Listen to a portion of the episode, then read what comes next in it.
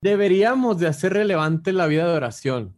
Y eso es en, en todos los aspectos. La música sacra va a ser una, una consecuencia. Yo, como, como músico, ¿qué debo de hacer? ¿Sí rezo? ¿Sí me interesa Dios para empezar? ¿Sí me entiendes? O nomás estoy buscando mi vanagloria. Ser mejor organista, ser mejor cantor, ser, tener mejor trabajo, tocar en la mejor parroquia. O Dios. Ahora, componer santamente o componer de una manera en la que esté el Espíritu de Dios ahí en esa composición, es un, es un derroche de la santidad de adentro. ¿Sí me entiendes? No te puedo decir, yo lo hago perfectamente. Pues no, no soy santo. Pero en esa búsqueda y en todo eso que el Espíritu Santo hace clic con tu estado de gracia, con tu formación, bendiciendo tu, tu, trabajo, tu trabajo arduo de estar leyendo, de estar este, tratando de perseverar y, ser cada vez mejor en tu trabajo, el Espíritu Santo bendice eso y entonces tenemos eso. Gladius es el movimiento de renovación para la música católica que nuestra iglesia estaba esperando.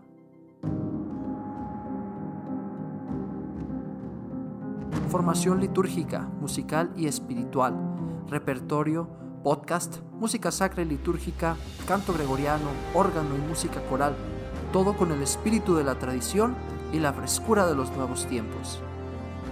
Gladius es la espada del guerrero, del que lucha por su fe al canto de Viva Cristo Rey, como Ezequiel Huerta, el músico cristero. Bienvenido a Gladius con Fer Vázquez. Amigos, bienvenidos una vez más a su podcast Gladius, el podcast de formación para músicos litúrgicos. Yo soy Fer Vázquez y un gusto de estar con ustedes. Episodio 26 ya de Gladius, un episodio con el cual retomamos los invitados que vienen a compartirnos su experiencia y sus proyectos en lo que se refiere a la música, la música sacra, la música litúrgica o la creación en general. Para mí es un gusto enorme inaugurar una vez más la sección de los invitados con la presencia del maestro Jorge Emilio Torres Morales. El maestro Emilio es licenciado en canto gregoriano por la Escuela de Música Sacra de Guadalajara. Cursó también el taller de composición con el maestro Manuel Cerda Ortiz y el diplomado en composición contemporánea con el maestro Domingo Lobato Bañales en la misma institución. Tiene también estudios de dirección coral con el maestro Marcos Imagali y un diplomado en canto gregoriano con Monseñor Valentino Miserax, ambos del Instituto de Música Sacra de Roma. Ha complementado su formación musical también con un workshop de creación de musicales con el maestro Robert McQueen, además de considerarse un autodidacta que le encanta estar aprendiendo de todos los temas que le apasionan. El maestro Emilio es productor musical, compositor y maestro de piano. Ha compuesto temas para radio y televisión, llegando a trabajar con marcas como Netflix y HBO, es cofundador y director musical de Máquina 501, una empresa dedicada a la creación de contenido digital, así como de la plataforma Classic Lab, una escuela digital de música que poco a poco se va posicionando como pionera en la enseñanza en línea. Es también, por supuesto, creador y director del canal de YouTube Histeria, un canal dedicado a reseñar música desde música clásica hasta rock o bandas locales, que cuenta con más de 160 mil suscriptores, por lo que ha sido ganador del premio a creadores de YouTube Silver Award. Platicamos con el maestro Emilio de multitud de temas, partiendo desde cómo es que un músico con formación sacra y tradicional llega a desempeñarse en la producción musical y en la creación de música para cine y televisión, Platicamos acerca también de el origen de la espiritualidad de la música sacra, yéndonos hasta lo más antiguo de los santos padres, la Sagrada Escritura, las etimologías griegas y latinas. Hablamos de canto gregoriano, hablamos de la vida de oración, hablamos incluso del proceso creativo que el maestro aplica para componer música sacra. Y, en fin, hablamos de muchísimos temas. La verdad es que cada minuto de este episodio vale la pena. Espero que lo disfruten. Les voy a dejar en la descripción del episodio los enlaces a todas las redes y proyectos del maestro. En esos enlaces va también incluido la música que el maestro Emilio tiene en Spotify. Escuchen los preludios para órgano y sus obras para piano. Además de sus proyectos, les dejo también sus redes personales para que lo sigan. Y por supuesto, si no conocen su proyecto de Histeria, vayan a YouTube y chequenlo. Todos los enlaces están en la descripción. Sin más, vamos al episodio. Maestro Emilio, bienvenido a tu podcast Gladius. Gracias por tu tiempo y es un honor que estés aquí con nosotros. No, hombre, gracias a ti. El honor es mío. Muchísimas gracias por la invitación.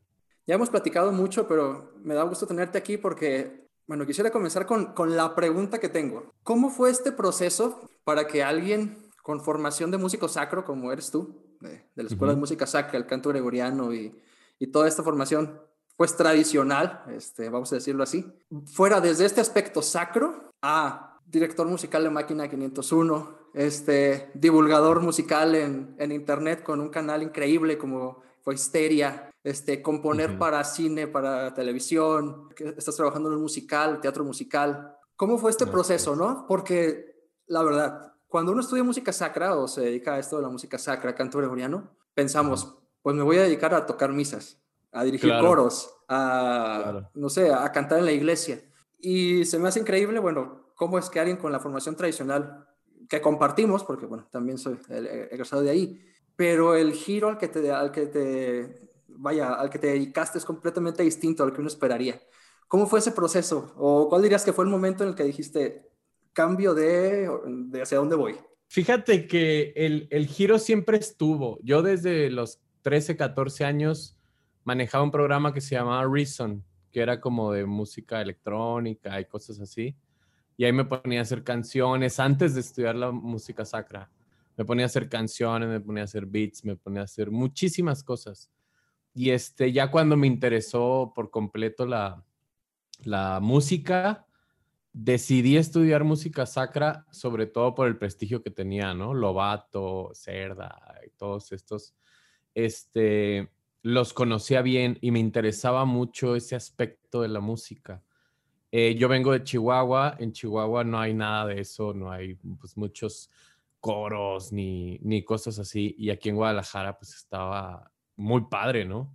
Entonces, investigando, eh, me gustó la escuela y vine para estudiar como composición sobre todo, pero más bien la escuela de música sacra fue la que me cambió a hacerme muchísimo más compositor clásico, tocar el piano, orquestar, este, todo este tipo de cosas y dejé todo lo de música electrónica, los programas, los softwares y me dediqué más a, procurar más la composición. Eh, yo estaba más enfocado en la composición, me interesaba muchísimo la composición. Estudié con Lobato, su taller de arte contemporáneo, de composición contemporánea estudié el bachillerato con Cerda de composición, estudié con varios maestros, siempre estuve enfocado en la composición, ¿no? Este, lo que pasa es que en un momento dado me habla Chumel y me dice que si tengo música para el mundial, que si puedo hacer un, un jingle para el mundial, este, un programa que iban a hacer, este, no me acuerdo en, qué, en qué país era en ese año, este, de fútbol. Entonces me dijo, yo sé que haces jingles o hacías jingles, tenías tal, me dice, y la productora, él me había invitado a la productora para hacer la música de unas caricaturas. Entonces yo trabajaba desde aquí, desde Guadalajara, con esas caricaturas, hacía las, las voces y todo, los jingles, bueno, la música de, de las caricaturas, y me empezó a pedir más cosas. Me dijo, güey, vamos a lanzar un programa para, las, para el Mundial de Fútbol, necesito un jingle, necesito tal, este, y, en, y en este, ciertas empresas necesitan otro jingle de esto y le digo, pues no tengo nada, o sea, ya el Reason ya no lo uso, ya estoy yo de lleno en música sacra y en música clásica. Le digo, este, pues necesito una compu y necesito el Reason. Me dice, va, órale, yo te los picho y sácate eso, ¿no? Entonces me volví a meter al, al mundo del software, pero no era nada eh, ajeno a mí. Yo ya sabía todo de los MIDIs, ya sabía todo de, este, hacer mixing y todo. Y entonces me empiezan a pedir cosas y vuelvo a estudiar otra vez este, producción musical este, aquí en una escuelilla que había por aquí y en YouTube. Este, bajé Logic, empecé a moverle a Logic, este, y empecé a grabar cosas ahí. Gracias a Dios, pues pegó mucho, nos pidió Nescafé un anuncio, nos empezó a pedir este, Netflix ya al último pues ya me pidió varios, pero lo que interesaba mucho ya cuando yo me fui al DF a trabajar por, porque había mucho trabajo, que la gente que hacía jingles no tenía la formación clásica. Entonces me pedían arreglos, trabajé con Enrique Bumburi, hice unos arreglos para, para metales, ¿no? Porque este mismo gremio de, de música este, de productores y tal, tal, tal, no tenían formación de, partitura y de armonía y de contrapunto. La, tradicional. Y yo era el único que lo tenía, o de los pocos, pero muy pocos. Entonces, este, pues me, jalaban a otros proyectos, ¿no? Trabajé con Marian Rus y trabajé con mucha gente muy padre. Y ahí, y ahí fue como que campechaní entre los dos. Ya dije, ah, pues este, este es muy buen nicho, ¿no? Y me empezaron, por ejemplo, el de Netflix, era un amigo que sabía que yo hacía coros y me dijo, necesito algo que se parezca a un musical y tal, tal, tal. Y este, Chomel también me dijo, estoy escribiendo un musical, necesito que hagas tú la música, ¿no? Este, y me puse a investigar musicales de cero hace como unos seis años, ¿no? Hace poco lo presentamos con Ocesa, les gustó muchísimo. Este, estaba como apalabrado que íbamos a hacer algo hasta que cayó la pandemia, ¿no?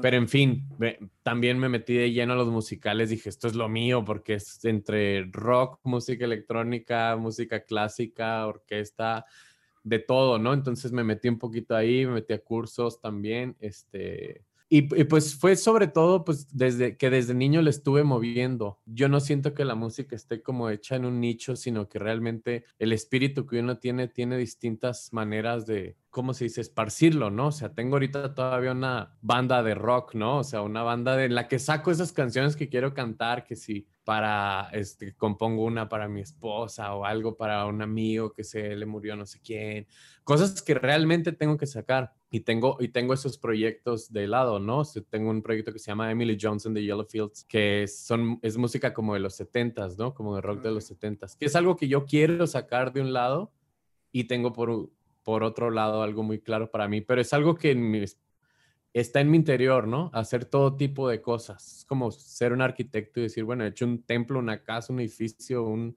arreglos, este, entonces pienso que la música no se detiene en un nicho cuando eres un compositor no se detiene en un nicho, ¿no? Pues si ves a Alan Menken, Alan Menken ha hecho desde musicales hasta rock, hasta oratorios y, ¿sabes? O sea, entonces creo que soy de esos, ¿no? Como que no, no me para la ardilla en, en, hacer algo para acá, para acá, para acá, sobre todo porque soy hijo de mi tiempo, ¿no?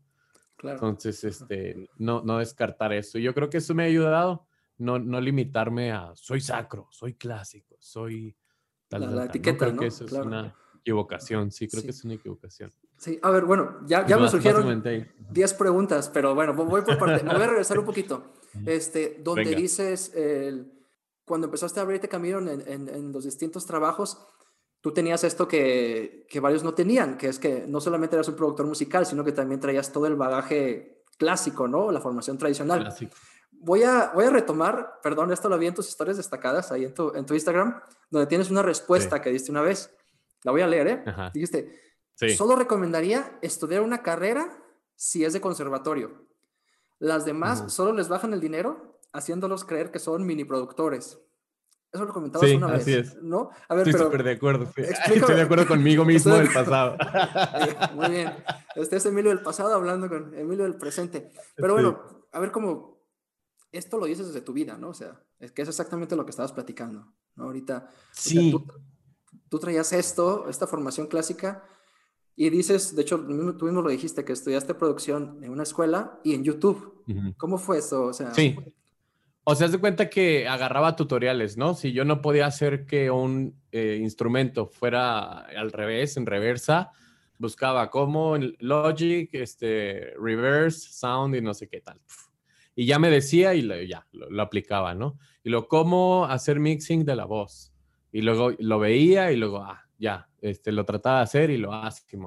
Tengo amigos productores y todo, les decía, güey, ¿cómo me quedó el mixing, no? Este, ¿Te gusta, no te gusta? Eh, quítale, ponle, ¿no? Este, a lo que voy es que si hay cursos, por ejemplo, que puedes tomar de una cosa muy elemental. Lo que voy con ese comentario es que yo siempre desde, desde muy morrillo he visto eh, la, universidad o el estudio universitario como una herramienta para algo que ya quieres hacer. Mucha gente pienso que va erróneamente como a buscar ahí que le, van a decir qué hacer, ¿sabes? Yo voy a estudiar derecho para ver qué, qué sale, ¿no? Yo voy a estudiar este, música para ver qué sale, sino que más bien yo tenía un proyecto y sabía que necesitaba esa herramienta, es como jugar Zelda, ¿sabes? O sea, necesito el hacha, el arco, el tal. ¿Cuál necesito? Voy a ir a, este, a, esta habitación, ¿no? no, pues necesito ahorita eh, la pistola, ¿no? Y agarro la pistola. A lo que voy es, hay cursos muy buenos que puedes tomar que te ayudan, pero en el mundo de la música, una persona inspirada que tenga el mínimo conocimiento puede llevarse de corbata al mercado, ¿sí? O sea, puedes tener un chavito que tiene su home studio y todo lo hizo por YouTube y tiene mucho talento y se lleva de corbata al mercado. A la diferencia de voy a pagar una escuela como Fermata o estas cosas porque saliendo me voy a hacer famoso o voy a ser muy bueno y voy a terminar tocando con X o Y. Cuando tú ves, por ejemplo, en el DF, que es nuestro Nueva York, ¿no? Aquí en México, ves mucha gente que ni siquiera estudió, este, todo lo hizo eh, autodidacta, o por ejemplo, conocí a la, a la bajista de, al, la bajista de Julieta Venegas, que se salió de Berkeley a la mitad porque le ofreció un trabajo de andar de gira mundial, pero tocaba increíble de manera nata, ¿no? Entonces, a lo que voy es que la carrera no te hace artista. Tú ya eres artista. Entonces, escoge bien tu herramienta. Entonces, una herramienta buena es, si ya vas a estudiar, todo lo demás lo encuentras en YouTube. Si ya vas a estudiar, estudia algo que no te dé YouTube y YouTube no te puede dar una formación de conservatorio, que es contrapunto, armonía con tu profe. Yo doy clases de piano ahorita actualmente y mucha gente de la que se acerca a mí me dice, pues bajé Play Piano, no sé cuál app, ¿no? Y no entiendo ni el por qué estoy tocando eso. Y otros, eh, trato de estudiar en YouTube, pero no sé ni qué estoy haciendo, ¿no? Y le digo, no, y deja tú eso, los dedos los tienes pésimos. O sea, va a estar mal desde el principio, ¿no? Entonces, esa formación no se puede dar ni en YouTube ni en cursos flash, ¿no? Pero todo lo demás sí, la producción, el mixing, todo eso se puede dar de una manera flashy, ¿no? Entonces, hay muchas escuelas ahorita aquí de música en México y tal que te dicen, va, vente a ser DJ o vente este, a ser productor o tal. Lo que no quiero que espere la banda que, que, que, que sigue Histeria y todo esto, que son jóvenes, es que ahí los van a hacer, les van a hacer una carrera, un sueño, un, un, un, un, este, un destino. O sea, más bien tú tienes qué quieres hacer y buscas la herramienta perfecta para ello, pero no busques una carrera como un fin. ¿no? El, que te va a dar todo y de aquí voy a salir a producir con Rick Rubin, o sea, pues no, no va a pasar. tienes que moverte machín, ¿no? Y la, y la música en sí es eso, es caprichosa. O sea, puede llegar un chavito que tiene 16 años y le mueve muy bien al, al, Ableton Live y, ya se garras la industria, ¿no? O sea, la, la vuelve otro, la, la, la, tergiversa, le da la vuelta completamente. Pero la formación clásica y de conservatorio nunca va a cambiar. Siempre va a haber, gente que quiera armonía, que quiera cuerdas, que quiera metales, que quiera este, todo ese tipo de arreglos. Entonces, eso es una herramienta que nadie tiene. Por eso digo, váyanse ese nicho. Ese nicho nadie lo tiene porque cuesta trabajo. Todo lo demás, cualquiera lo puede obtener. Sí, sí, totalmente, lo, entiendo, gracias. Eh, ¿Y de dónde te surge esta, esta capacidad de, armonizar todos estos aspectos, la formación tradicional, este, el, aprender por tu cuenta, el ser capaz de, no ver el estudio como un fin, sino verlo más bien como un medio, porque yo me, he dado cuenta, tanto, tanto en mi experiencia personal como platicando con otros, que en ocasiones la formación musical pues no te da esa integralidad, ¿no? O sea, llevas una formación eh, tradicional, y, traes aquí la armonía y el contrapunto y las reglas y las digitaciones y todo. Pero sucede, porque sucede, que a muchos, muchos músicos tradicionales pues no tienen o no tenemos la visión del, del mercado y no sabemos cómo meternos, ¿no? Este, y, al revés, ¿no? ¿De dónde te surge a ti o cómo fuiste capaz de ver esa integralidad de, de lo que debe ser un músico que puede vender su arte, Fíjate Va, va, un poquito ligado a que te, lo voy a decir así, soy un poquito, un, un muchito reflexivo, soy muy filósofo en ese aspecto. Pienso que hay un problema con las universidades y la escuela. Pienso que la universidad se ha vuelto un mercado. ¿Sí me entiendes? O sea, tú eres el, el, el, el producto, ¿no? Entonces yo te digo, güey, este, son cinco años, te vamos a dar esto, páganos nomás tanto Y, en realidad la escuela contrata pues gente que, maestros que estudiaron cierto tipo de música o cierto tipo de instrumento o cierto tal, y ya hacen su escuela, pero la escuela como un, igual, insisto, como una finalidad, o sea, es un mercado, ¿no? O sea, me ha pasado con muchísimas universidades, de veras me han pedido mil universidades que dé clases y se me hace absurdo la manera de dar clases ahora. ¿Sí me entiendes? en la manera en la que la universidad se ha vuelto un negocio y no, y no un estudio holístico de un músico, ¿sabes? O sea, si a mí me hicieran director de una carrera o, que gente quisiera estudiar conmigo de todo, diría, ok, güey, materia uno, logic, güey, segundo, armonía, tercero, contrapunto, cuarto, negocios, ¿sí me entiendes? O sea, hay muchos aspectos que cubrir que, que no está viendo la escuela como tal, como sistema. No lo está viendo, ¿sí me entiendes? Él quiere darte como algo que te dé cuatro años, cinco años y páganos y, y aquí está el, el eh, la, la currícula, ¿no? Pero en realidad un músico, imagínate tú como las, las maneras en las que estudiaban los griegos y así, ¿no? Que seguían a Platón y seguían a Aristóteles y todo el día estaban con él y decían, ¿qué hacemos? ¿Qué más hay que hacer? ¿No? este, entonces, aprendes, aprendes al vuelo. Es como cuando un carpintero, un hijo de carpintero aprende de su papá, pues tampoco va a ir a la escuela de carpintería, o sea, está todo el día ahí con él. ¿Sí me entiendes? Entonces, eh, cuando tú tienes una persona preparada como músico, que en la que hay un problema como músico, que es una, una concepción bohemia, ¿Sí me entiendes? O sea, la gente cree que estamos todo el día tocando la guitarra enamorados ahí en el, en el café del centro, ¿no? Este, cuando realmente somos músicos profesionales, ¿sí? O sea, me pasó en el Cabañas y aquí pido perdón, corría al 50% de la gente que tomó clase conmigo en contrapunto, al 50%, porque había eh, gente pintándose las uñas, había vatos en su celular, entonces yo siempre me lo he tomado serio, la música me la he tomado súper en serio.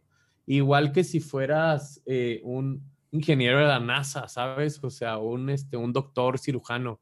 Me la, he topado, me la he tomado demasiado en serio desde el principio, porque es una responsabilidad como artista, es una responsabilidad humana muy fuerte de hacia dónde vamos a dirigir a la humanidad, ¿sí me entiendes? O sea, como artistas, qué pensar, qué decir. La música es por donde más entra un mensaje es la manera más fácil por la que entra un mensaje. Entonces tenemos una responsabilidad muy fuerte. Pero en ese inter en el que tienes eh, universidades que dan maestros eh, muy reducidos a, algo, como decías tú, ¿no? Pues a tocar misas. Y ese es el maestro que te da clases. Y él, y él tiene la visión hasta de, pues, a tocar misas, ¿sabes? Cuando puedes tener o, o cuando alguien está enamorado de la, de la, de la función de músico, se, enamora de la materia, del, del, del, del, quehacer musical y en eso quiere como este, replicarlo en sus alumnos, que todos sean mejores, que todos sean buenos músicos en todos los aspectos. Y muy pocas personas reparan en eso. La Escuela de Música Sacra aquí de Guadalajara repara un poco en ello en su prestigio, en formarlos y en disciplina, y en eso no, y esto, y viento contrapunto, y si no repruebas, y hay otras que nomás actualmente pagas y pasas, porque la música es expresión, porque la música es no, la música es primero disciplina, y eso te lo enseña la vida en cuanto sales a trabajar. Tienes que saber hacer de todo. Orquestas, sí. Haces partituras, Simón. Este, ¿le sabes el Logic? Sí. ¿Me puedes hacer un vals? Sí. ¿Me puedes hacer? Sí, claro que sí. O sea, tienes que ser un ingeniero de la música, ¿sabes? A la par que no desconectes con lo que quieres decir, pero tienes que tener este, una formación que ya no, ya no existe. Una, una formación en la que se está enamorado del, de la función de hacer música, ¿no? O sea, nosotros apoyarnos, nosotros saber hacerlo mejor, aquí en Guadalajara pasa muchísimo, ¿no? Que los de la UDG que estudiaron música pagana terminan tocando las misas y nosotros que somos los sacros terminamos tocando en bares, ¿no? O sea, pasa muchísimo eso. ¿Por qué? Porque nadie pone un orden, ni siquiera nosotros planteamos la dignidad del, del oficio musical. Tiene una dignidad impresionante. ¿sí? Es lo que le decía a Chumel otra vez que estamos platicando. Le digo, ¿tú crees que a Miguel Ángel le dio flojera pintar este, la capilla Sixtina porque le dolía la espalda? ¿Sí me entiendes? Y ahora muchos hacemos eso, ah, me duele la espalda, o sea, ahorita no, qué flojera este, dar clases, formar estos chavos porque me duele un poco la espalda, mejor Netflix y a la cama. Ha cambiado mucho el aspecto en la que el artista se, se deja la piel en, en, en, su, en su quehacer, ¿sabes? Y yo soy un acérrimo eh, defensor del, del, deja, deja la piel ahí, ¿sabes? O sea, deja una huella, deja algo, este, forma a la gente, pero pues dentro de este mundo que está tan cambiante y tan raro, este, pues haces lo que puedes, ¿no? Entonces en, esa pelea, en esa pelea podemos encontrarnos ahí de la manera en la que hacemos las cosas, o sea, con este podcast que tú haces, eh, que se me hace increíble, es un primer paso para algo que se tiene que hacer en la música sacra, que es un consenso, o sea, no un consenso, pues una, un gremio, o sea, un, un ¿dónde están todos? Vénganse, vamos a ubicarnos. ¿Qué piensan? ¿Qué opinan? ¿Qué hacen?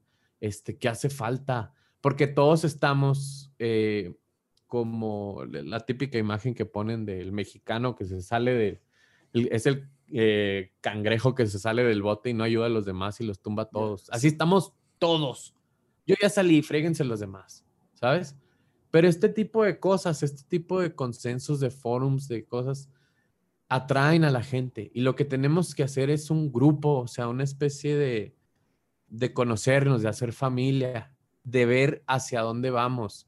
Y no hacia dónde vamos en cuestión profesional. Oye, ¿a ti cuánto te pagan? ¿A ti cuánto te pagan? ¿Y cómo lo hacemos? ¿Este organista o, este, o tal padre o tal? Y empezarnos a criticar a todos. Sino ver el concepto de lo que es la música sacra y su espiritualidad y que es oración y, y todo eso enfocarlo a un bien mayor. O sea, por el bien de la iglesia, vamos nosotros los profesionales de la música haciendo algo, ¿no? Vamos haciendo una, una escuela, vamos haciendo un unos, unos, este, unas conferencias, unos retiros, unos algo, porque hay algo que falta ahí. Al, músico preparado en música sacra le falta la vida de fe, no tiene fe. Y al vato que tiene fe no estudia nada de música y, y anda tocando ahí este, puede. con todo su corazón y, tal, pero lo que puede y como puede. Pero nosotros profesionales bien podríamos dar una conferencia a todos los coros parroquiales, esto sí, esto no, y el por qué, porque mucha gente no entiende el por qué. Se va como al aire libre, como, ah, se puede tocar lo que sea en misa, el padre onda. Sino entender, entender nosotros qué es lo que estamos haciendo, ¿no? Yo no puedo decir que estoy haciendo oración con cualquier cosa que hablo, ¿no? O sea, no puedo decir, ah, sí, estaba en Soriana, estaba haciendo oración mientras, este, le decía a la cajera tal o cual cosa, ¿no? Que sí se puede estar en, estar en oración pero hay un momento en el que tú apartas de tu día, de tu vida, te pones en silencio, prendes una velita en tu cuarto y, y, este, y ahí dices, aquí voy a orar. ¿Sí me entiendes? Entonces la música sacra pasa lo mismo. Aquí no es música por música. Aquí no es ni tu gusto, ni el gusto de los demás, ni las eh, vanguardias, ni la, es elevar el espíritu a Dios. Y ese es un tipo de música, es un tipo de lenguaje, no es cualquier lenguaje como el que pides una Burger King, es otro lenguaje. Entonces, cuando nosotros tengamos un fórum, una, un acercamiento entre todos y logremos comprender esto, eh, se llega a esa dignidad de la función, ¿no? Pero como ahorita todo el mundo nos estamos pateando para ver quién gana el trabajo de quién y a ver quién hace mejor y quién destaca más, este, pues ahí estamos perdidos echándonos patadas, ¿no? Entonces es más bien esto que estás haciendo tú, como, como el bajar el balón y decir, ¿qué onda? Pues somos compas, ¿no? En primera, somos compas, estamos aquí juntos todos en el mismo barco. Número dos, Dios es el que importa. Dios, ni la música, ni el género, ni que si se puede tocar, que si no se puede tocar, es Dios, la iglesia, los estatutos, ¿qué podemos hacer? ¿No? Una de las cosas dentro de las cosas que estoy haciendo, llevo cinco años escribiendo un libro sobre música sacra, ¿no? Que le llamo Manual Completo de Música Sacra. Y llevo ahorita actualmente como un año empezando con un primer tomo que es el canto gregoriano. Y en, y en uno de esos este, primeros párrafos que tengo es no perder de vista la espiritualidad de la música como cuando tú escuchas una homilía y dices, una buena homilía, cuando dice alguien, es una buena homilía, es que está fundada en las Sagradas Escrituras y que está fundada en, las enseñanzas de los primeros padres. Y es lo mismo que dice la iglesia sobre, sobre la música sacra, que esté fundada en el canto gregoriano, en el espíritu del canto gregoriano, independientemente de eh, las maneras en las que se hace en un país o en otro, que es el género musical, que está muy bien, pero hay un espíritu del canto gregoriano, que es el neuma, ¿sí? O sea, el, el hecho de la palabra neuma como lo entendían los primeros cristianos, era una especie de, de, cosa viva que salía de tu boca, ¿no? O sea, hay, si tú lo comparas en la Biblia, eh, tengo ahí en ese libro que te digo de canto gregoriano, un estudio, un mini estudio que hice este, de las definiciones, en las que neuma lo toman como la, traducción de la palabra ruach, no tanto como, como un, Ajá, no tanto como un espíritu de, ah, los griegos piensan que es lo que tenemos adentro, el intelecto. No, los cristianos, eh, en su traducción de la, de, la, Biblia de los 70, dice, y el neuma dijo, ¿no? Y luego dice, y el neuma, el neuma le dijo a Dios, y, y le dijo, déjame ir y hacerme neuma de mentira en sus bocas. Entonces, la palabra neuma y el concepto de neuma es increíblemente espiritual. Es otro rollo, o sea, canto gregoriano tiene una, un, el Espíritu Santo impregnado ahí. Y eso es a lo que se refiere el Concilio Vaticano II de tomar esa inspiración. No todo es neuma de, de vida, ¿sí me entiendes? Puede haber neuma de mentira, puede haber este, el espíritu del mal, el espíritu de la mentira, el espíritu de tal. Hay un espíritu propio de la música sacra y lo puedes encontrar. Ahora, lo que yo iba con mi libro es que escribo en los primeros párrafos, digo, hay que hacer arquitectura moderna en cuanto a música sacra, ¿no? Ok, ok. Tú puedes ver una parroquia, una iglesia que dices, ah, está demasiado moderna, güey. O sea, se abren las puertas cuando pasas, todo es de vidrio y parece casa de Kanye West, ¿no? ya. En lugar de ver a Gaudí, la Sagrada Familia, ¿no? En Barcelona. Y dices, Muy distinto. es arte. Y es arte nuevo. Ah, claro. Arte nuevo, se te lo ves y te roba el alma. Entonces, hay una cuestión que debemos de hacer nosotros que es dar un paso a la modernización, a hablar a las nuevas generaciones sin perder la teología, como lo hizo Gaudí, igualito, ¿sí?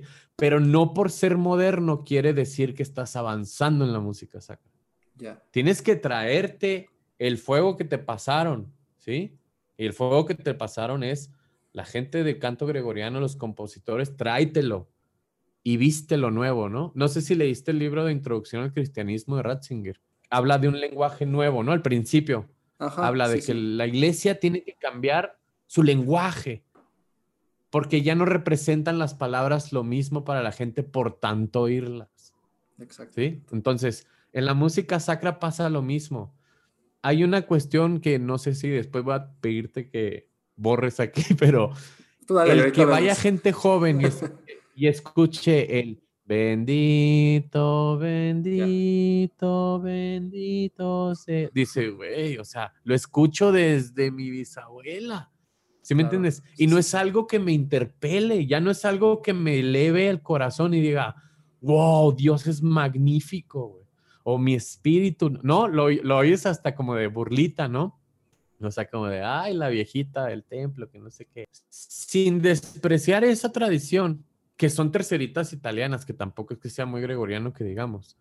Cuando tú escuchas a Arvo Part, y esto lo he puesto en, en estudios así, le he dicho a, a Chumel y a toda máquina, escuchen esto, y me dicen, güey, me robó el corazón.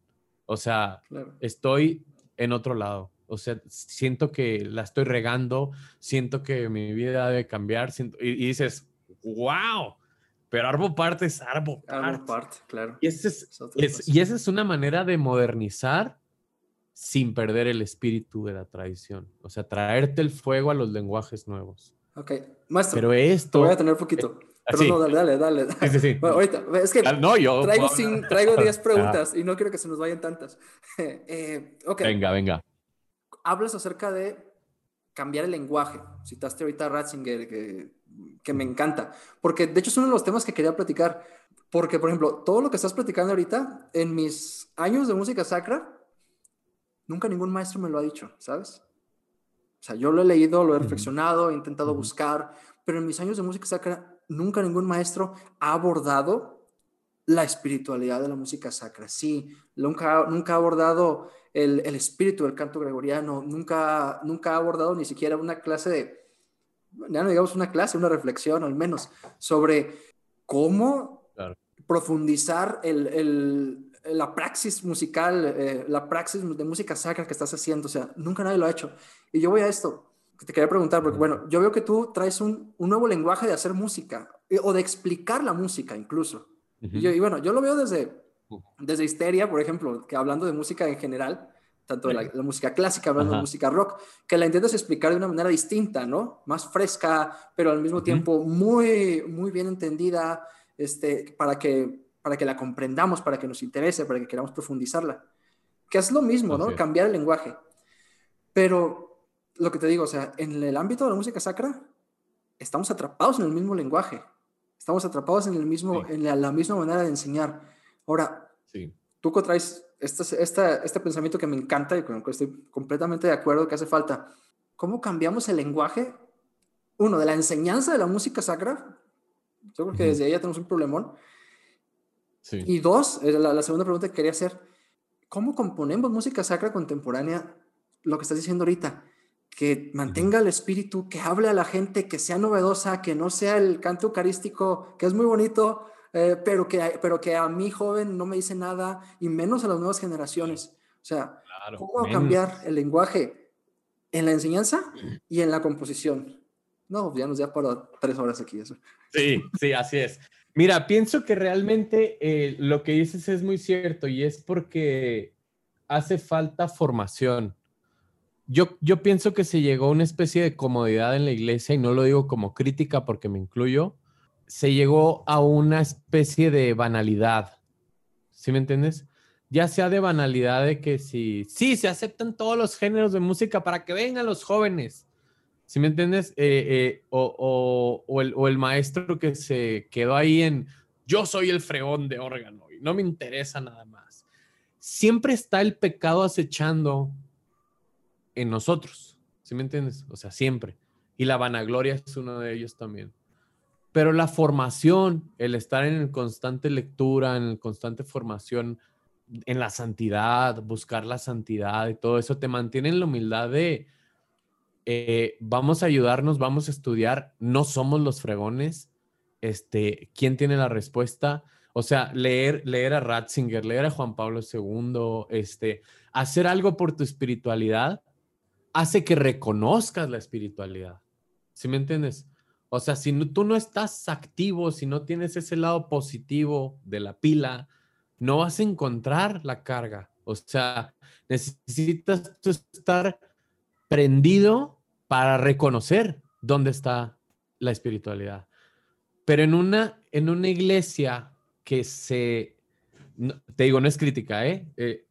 En una iglesia que ha rechazado la verdad de que tiene que achicarse o se está achicando en las personas en las que realmente viven la fe, realmente, y que realmente compongas para ellas y vivas por ellas y les des la importancia a ellas y no al número de personas que van a misa, en ese momento vamos a entender el clic espiritual.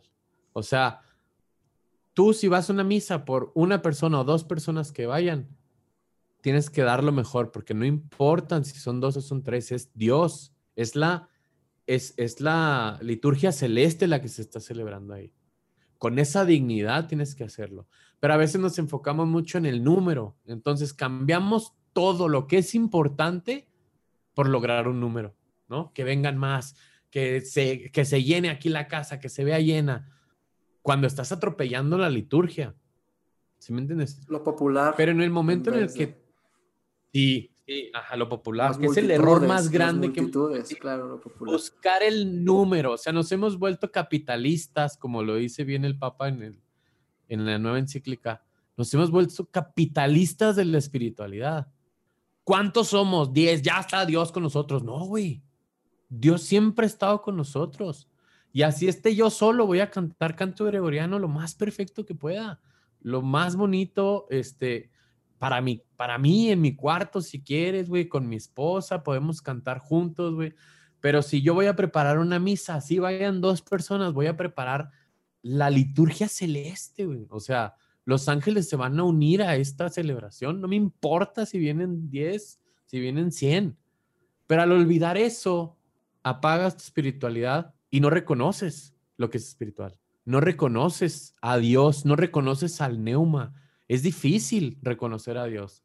Es difícil verlo con el alma, porque el alma tiene que estar puesta, prendida, viva, o este, activa. Órale, ¿dónde está? ¿Sabes? En búsqueda no apagar nuestras lámparas, como dice la, escritura, y echarnos a dormir. ¿Sí me entiendes? La iglesia católica y Dios nuestro Señor nunca ha buscado números, ha buscado santidad. Y eso que se refleje en la música, ¿sabes? No hay una fórmula para decir dónde está la espiritualidad.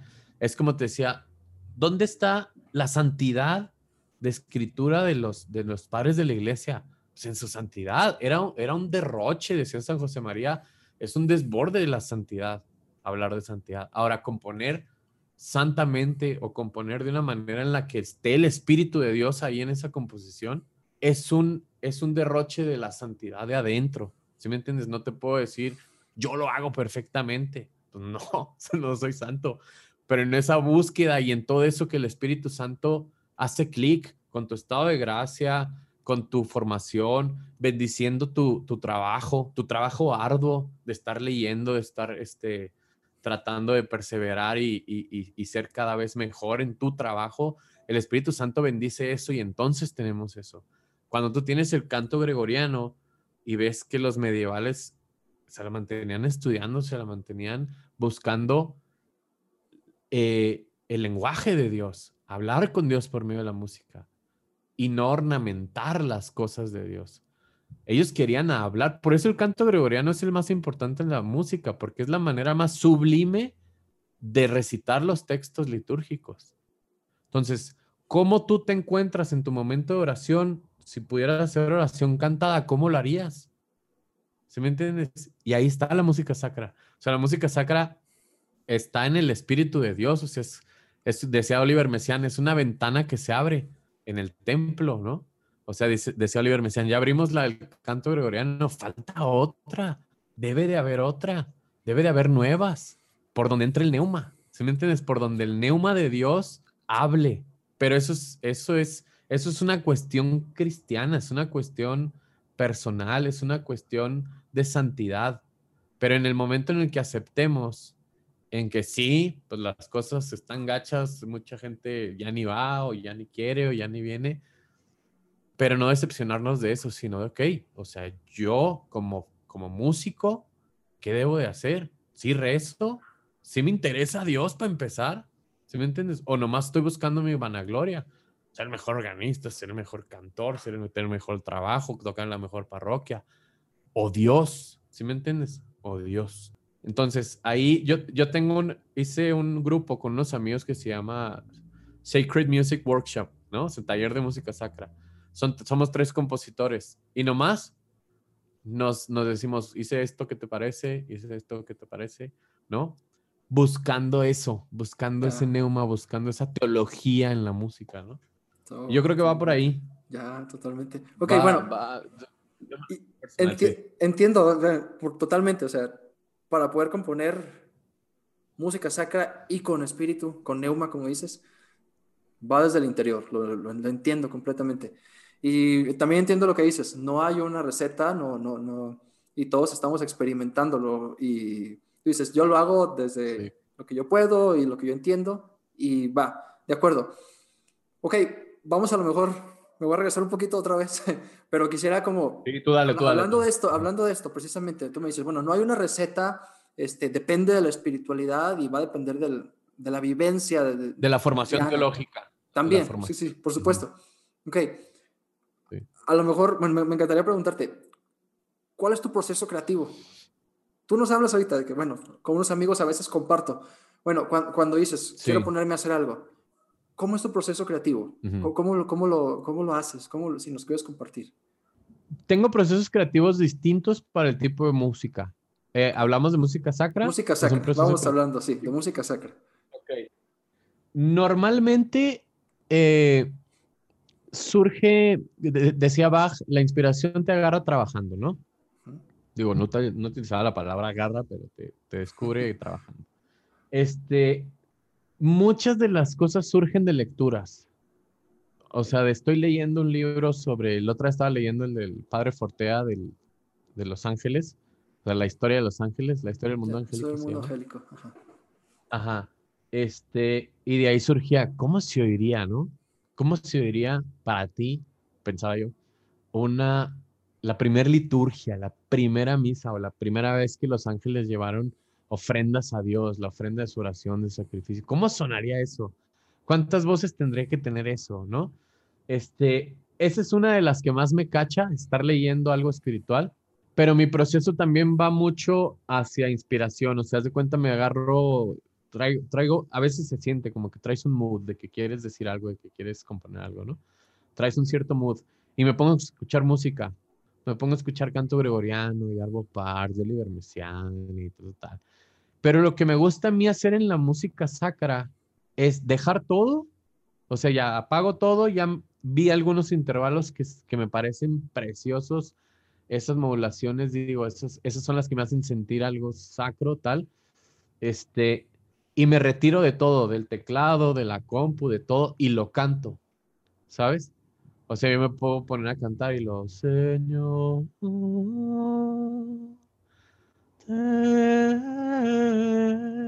y siento, realmente me pongo a, investigarme si siento piedad, ¿sí me entiendes? O si en un gloria siento majestad, o si en un santo siento que soy parte del colectivo de ángeles, que estoy así como, wow, sorprendido de ver a Dios cara a cara, ¿sabes? O sea, qué magnificencia. Me investigo a la hora en la que lo estoy cantando. Y si, y si siento bien, o sea, que sí está bien, que sí refleja a, mi espiritualidad, que si yo lo oyera dijera, wow, qué, qué piedad me da ese Señor, ten piedad, lo escribo, lo pongo acá en partitura. Y luego el órgano lo agarro como de manera de que, ¿cómo, cómo sostendría bien esta melodía sin que llame la atención el órgano? ¿No? Que la lleve a flote, a flote, a flote, a flote cuando hago una preludio para los que hice los que tengo ahí en Spotify, los preludios para órgano, que son como para bendiciones o así, este, eh, estructuralmente los agarré como por tonalidades, ¿no? Do, re, mi, fa, sol y tal. Pero sí realmente me fui a un oratorio, pedí un oratorio y cerré los ojos y agarré el teclado y pensaba en la bendición con el Santísimo y decía, ¿cómo sonaría? ¿Cómo, sonar, ¿Cómo sonaría? ¿Sabes? Dentro de mi eh, fervor espiritual a mí, ¿no? Porque no tengo otra persona y para decir, ¿qué, qué te parece? ¿No? ¿Te eleva o no te eleva? A mí me eleva, ¿sabes? Y luego confirmo, confirmo este, y se la pongo a alguien y me dice, güey, está precioso, me super eleva, me tal, ahora, fine. Y ahí lo empiezo a trabajar, ¿no? Digo, bueno, tal vez sea muy largo para una misa, sea muy corto para esto, sea muy tal, entonces reduzco cosas, lo, lo arreglo este, y eso más o menos es, es mi proceso creativo, ¿no? O sea, lograr que, que, se meta lo menos material posible a lo, que, a, lo, a lo que surgió de la voz. Una de las cosas que he descubierto que me fascinan últimamente y que me llenan de inspiración para otras cosas es tratar de componer las palabras de la consagración. Hace poco hice unas para regalárselas a un amigo que se va a ordenar sacerdote a dos amigos y dije, les voy a componer unas palabras de consagración, ¿no? Con su órgano totalmente nítido, tranquilo y, y pensar cómo se oiría en el cielo esas palabras que convierten, que hacen, la, logran la transustanciación, ¿no? ¿Cómo sonarían? Entonces me pongo a cantar esto, porque a mí me llena mucho esa parte. Pero y una vez que hago eso, me, me da para Kiries, me da para, digo, ay, voy a agarrar esto, pues, para un santo porque ya me, ya me hizo el, el, el, ¿cómo se dice? El, no sé, el fervor acá de, de, la piedad, este, salir, ¿no? Salir a flote. Entonces de ahí, como que le agarro, le robo al Espíritu Santo cosas que me dio y, la, y, con eso adorno mi casa, ¿no? O sea, te voy a robar aquí, te voy a robar acá y voy a hacer otras cosas, porque pues las palabras de la consagración pues te las tienen que autorizar y no siempre se pueden cantar y tal, tal, tal. Entonces digo, bueno, voy a hacer eso porque a mí me inspira mucho la piedad y de ahí voy a robar y voy a poner un kiri, ¿no? O algo así. Y así, pues es, es mi proceso últimamente, pero sobre todo de lecturas teológicas. Digo, ¿cómo sería esto que está planteando el Papa en música? ¿sabes? O sea, ¿cómo sonaría este, este, esta cuestión teológica, ¿no? De Dios uno y trino, tres, uno, ¿qué estructura puedo poner para que sea tres y uno en la música, que tus oídos lo escuchen? Algo que es uno, pero es tres. Y de cuestiones teológicas saco, saco más cosas, ¿no? Pero siempre, casi siempre a la lectura y de escuchar música que a mí me, me llena espiritualmente, ¿no? Me invita a la oración. Ya, ya, ya. No, increíble y, está muy padre porque a lo mejor es el proceso, es el proceso inverso al que, al que muchos usarían o usaríamos, ¿no? A lo mejor quien empezaría que desde lo técnico, desde lo técnico, desde voy a usar esto, voy a usar estos recursos. No. ¿Qué acorde? ¿Qué, ¿qué acorde? ¿Qué escala? Eh, ¿Qué compás y qué tonalidad? Ya. Ahí voy a componer. Así es. No, o sea, como, como empezar desde, desde adentro desde, desde adentro, desde la espiritualidad. Y, lo noté con el, ¿te acuerdas? No sé si viste el video del Papa Francisco que ve que le cantan el Padre Nuestro en, en arameo, no sé qué eh, sí, lenguaje. sí, sí, sí, una visita a Israel. ¿no? Ajá, sí, sí. Ajá, que son dos tipos de voces, ¿no? O sea, hay una quinta ahí y tal. Pero dices, wow, o sea, ni Perosi ni nadie me ha hecho sentir algo tan tajantemente espiritual. Porque empieza desde la oración no desde lo material. Puedo ser refiche y tener un súper acorde jazzístico y súper, este... modal, con todo impresionista, pero, pero nada me ha hecho llorar como eso, ¿sabes? O sea, llorar no de sentimientos, sino de, ay, güey, sí se siente Dios ahí, ¿sabes? Entonces, desde ahí partí desde la voz, desde la oración, voz, ¿no? desde la voz, y bueno, como, como lo has dicho muchas veces, canto gregoriano, que es como tu especialidad, ¿no? O sea, que es como lo que te... Así es. Lo que le, has dedicado mucho, le estás dedicando mucho. Este, maestro, a, lo mejor como, a lo mejor como para ir cerrando, ya nos has hablado de varias, de varias cosas, de varias propuestas, pero ahora quisiera como lanzarte la pregunta. Tú desde tu experiencia y toda esta vivencia que has tenido, ¿cómo volvemos a hacer relevante hoy la verdadera música sacra con todas esas características que ya hemos platicado? Espiritualidad, este eh, profundidad, partir desde, desde Dios y no desde lo popular, con todas estas características, ¿cómo volver a, hacerla relevante tanto para, para la iglesia en general? ¿Cómo hacemos que la música sacra desde nosotros, desde, desde la realidad de los músicos, vuelva a reorientarse hacia donde debe de ir? ¿no? Ya hablamos de varios errores en los que hemos caído. O sea, ¿cómo volvemos a hacer relevante la música sacra para nuestra iglesia? ¿Qué sugerirías? Supongamos que Tienes todo el poder del mundo. sí, Eclesial, litúrgico, pastoral. Ya. ¿Qué deberíamos de hacer, maestro? Deberíamos de hacer relevante la vida de oración.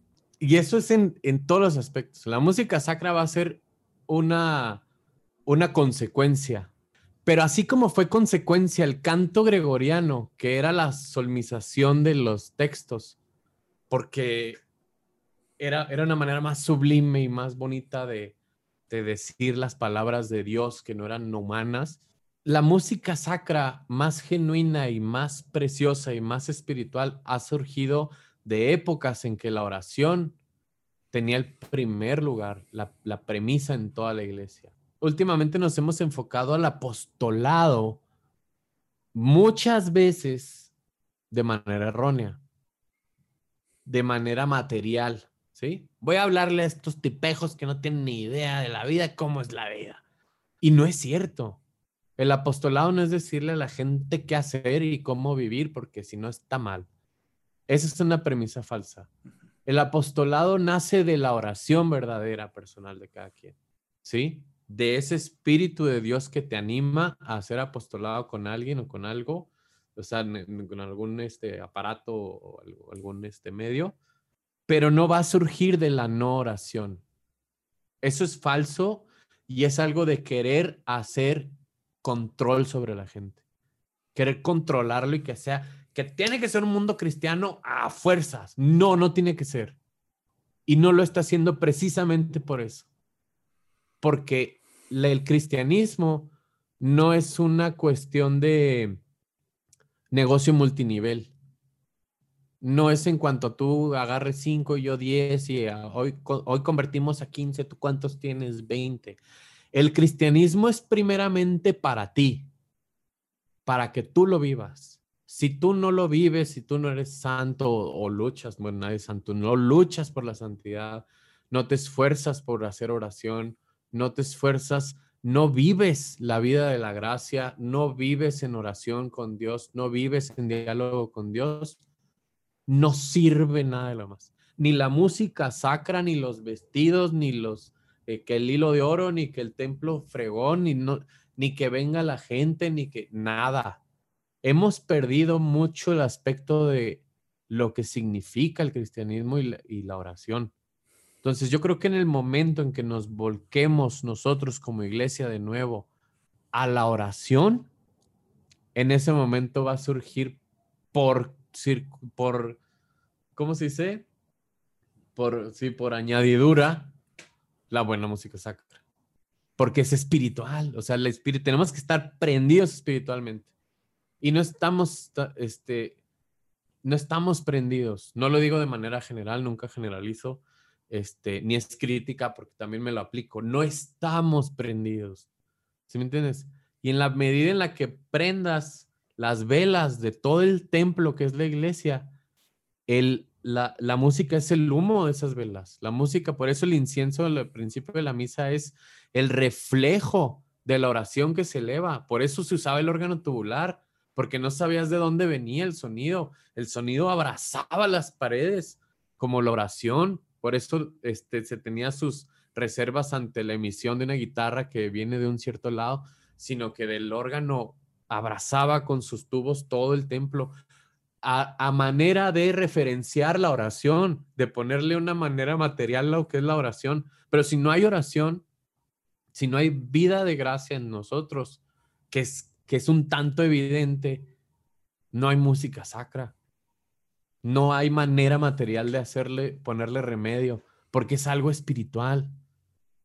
Si me entiendes, algo espiritual. ¿Cómo hacemos que los padres sean mejores? Pues que sean mejores espiritualmente que recemos por ellos y que ellos recen y pero no hay manera material, llévalos a Harvard a todos. No, no, hay, no hay manera, es, es volver a Cristo, es volver a Dios, es volver a la santidad, es volver a la intimidad con Dios, ese poder ir a un templo encerrado a oscuras a hablar con Dios.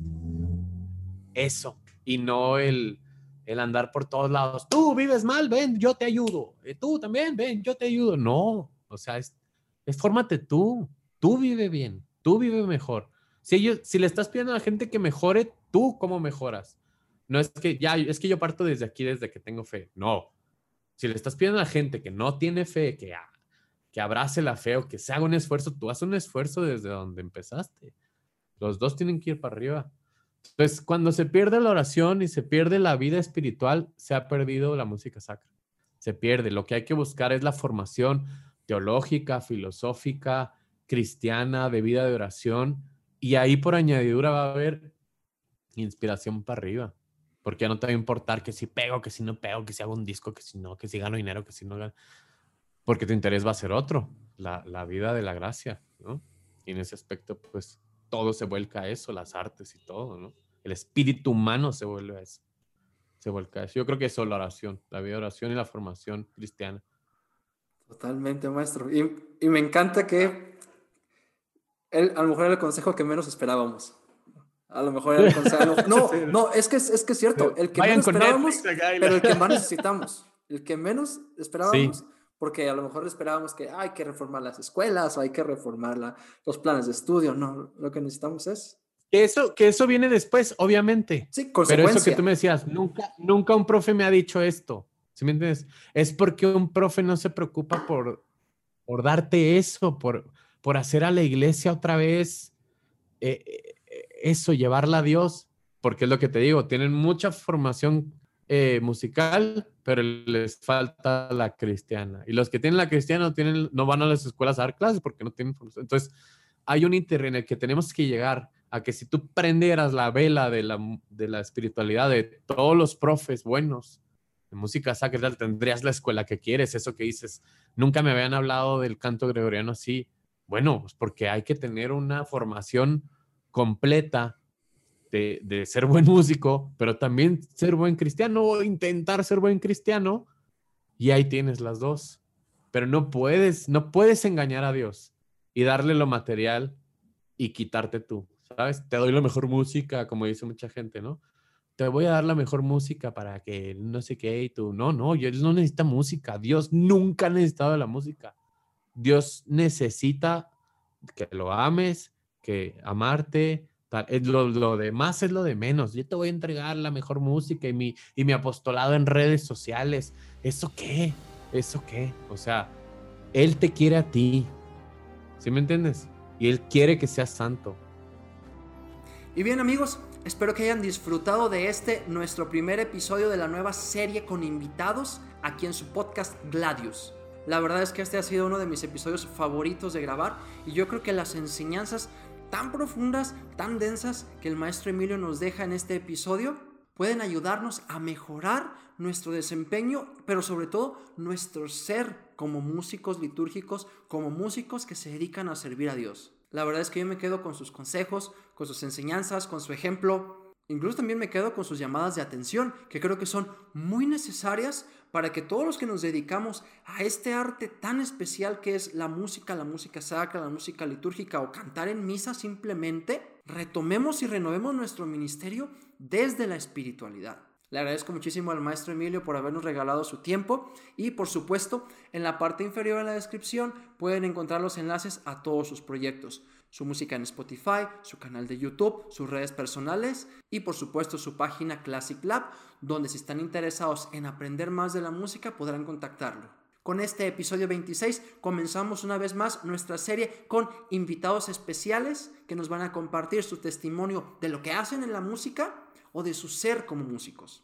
No se pierdan el próximo episodio de Gladius. Recuerden que cada lunes estamos en todas las plataformas, Apple Podcasts, Spotify y YouTube. Y por supuesto, síguenos en nuestras redes, Facebook, TikTok e Instagram para encontrar más contenido de valor.